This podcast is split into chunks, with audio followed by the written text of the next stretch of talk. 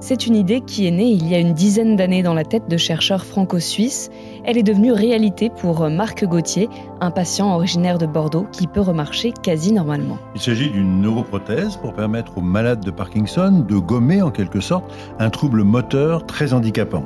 Alors comment ça marche? Quel espoir pour les patients alors que 27 000 nouveaux cas sont diagnostiqués chaque année? Vous allez entendre les chercheurs, le patient dont la vie a changé et nous en parlons avec Jean-Louis Duflou, président de l'association France Parkinson. Je suis Margot Trouville, chef du service santé de BFM TV. À ses côtés, Alain Ducardonnet, médecin consultant santé, BFM TV. Vous écoutez le podcast Santé, le podcast qui prend soin de vous.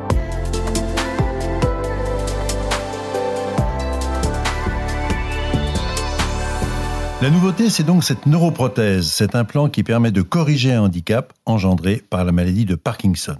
Écoutons Erwan Bézard, directeur de recherche à l'INSERM.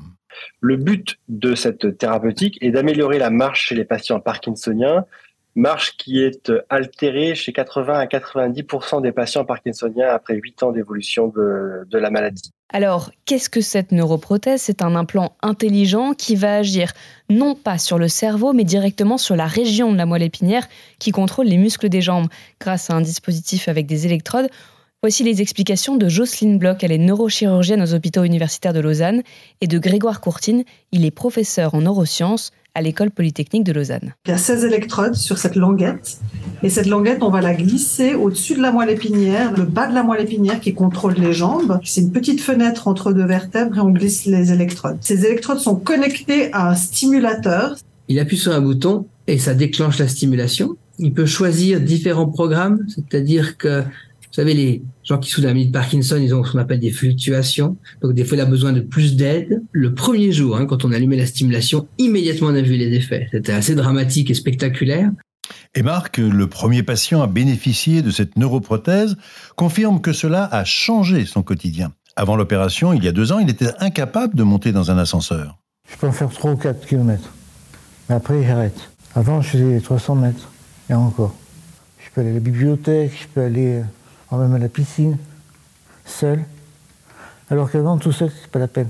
Six autres patients doivent être implantés d'ici l'an prochain pour voir si les bénéfices se reproduisent dans le cadre d'un essai clinique. Et les chercheurs espèrent que leur technologie pourra être disponible pour tous ceux qui en ont besoin d'ici cinq ans.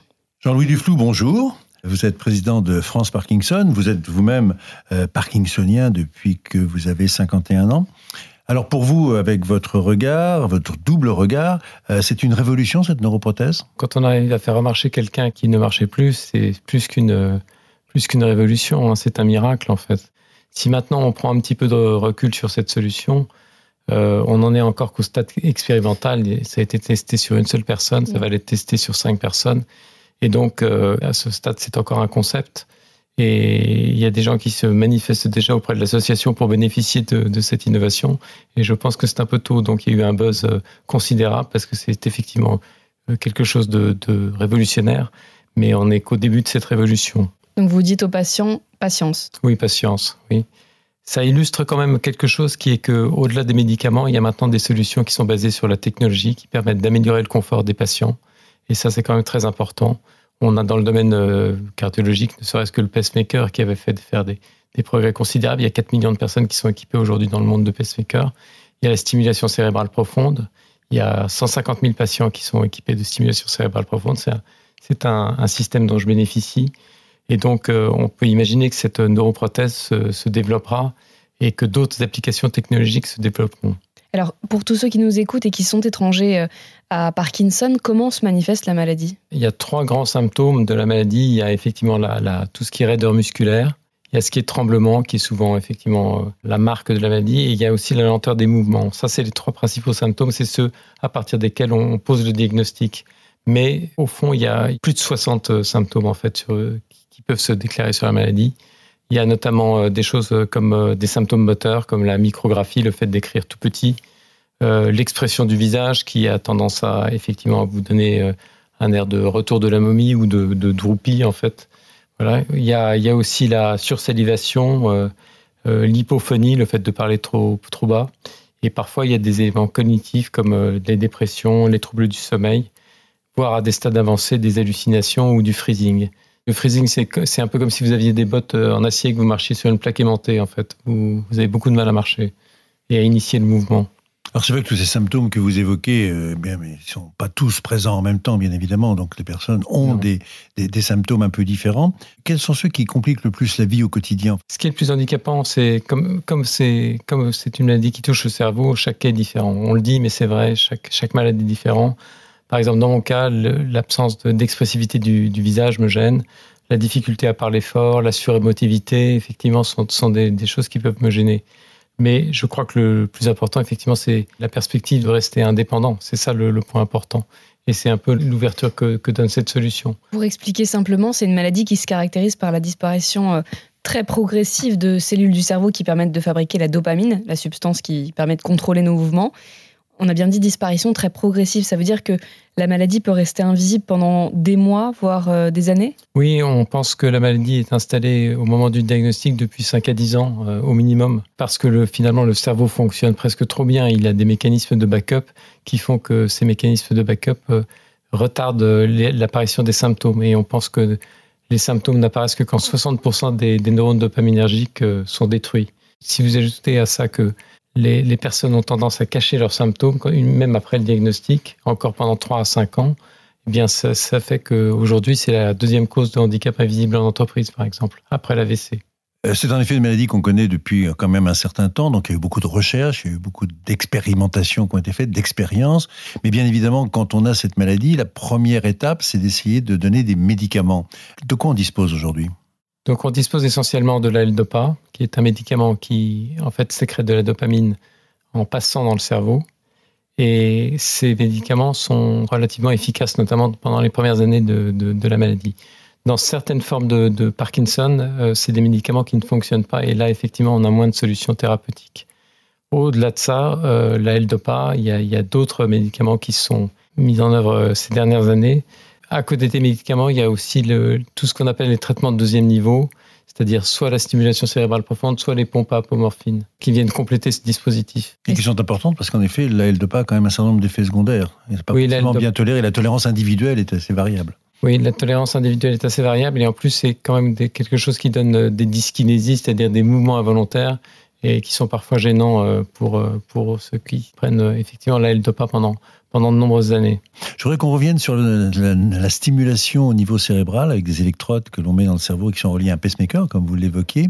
Là, on a une neuroprothèse qui est différente. Elle est au niveau de, la moelle épinière.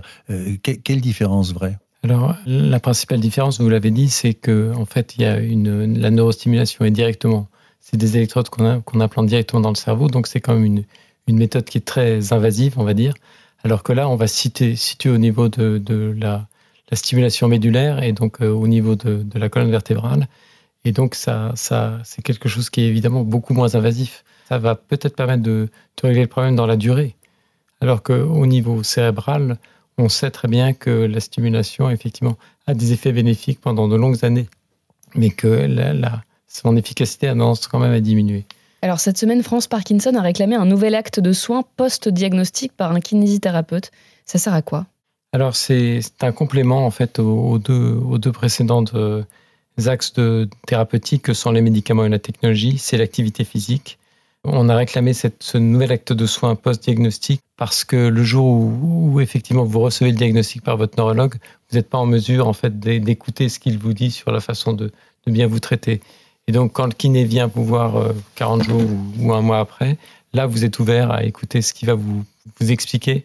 Et notamment, il va vous expliquer qu'une une activité physique adaptée est très importante en fait pour contrecarrer l'évolution de la maladie. C'est quelque chose de tout à fait indispensable en fait que cette activité physique adaptée pour que les gens puissent par exemple continuer à travailler, avoir une vie sociale, etc.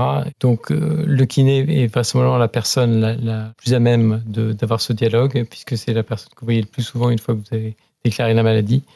Et donc euh, cet acte de, de soins euh, on a, obtenu le soutien des, un soutien des députés qui est transpartisan. Donc tous les députés, les députés de tous bords voilà, mmh. sont d'accord. Par ailleurs, euh, on a lancé avec la Fédération française de tennis de table une, un partenariat pour que des clubs proposent euh, des créneaux dédiés aux malades de Parkinson. Je reviens d'ailleurs de, Crète où, où se sont déroulés les championnats du monde de ping Parkinson et où les Français ont trusté les médailles.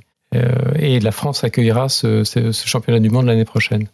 Alors c'est vrai que la maladie de Parkinson, on a plutôt le sentiment que ça touche plutôt les personnes âgées. On se dit que la, majorité se déclare après 65 ans, mais quand on regarde les chiffres, c'est quand même 20%, soit un malade sur cinq, qui est plus jeune au moment du diagnostic. Et vous êtes un exemple, puisque vous aviez 51 ans, vous étiez en pleine forme, sportif, chef d'entreprise.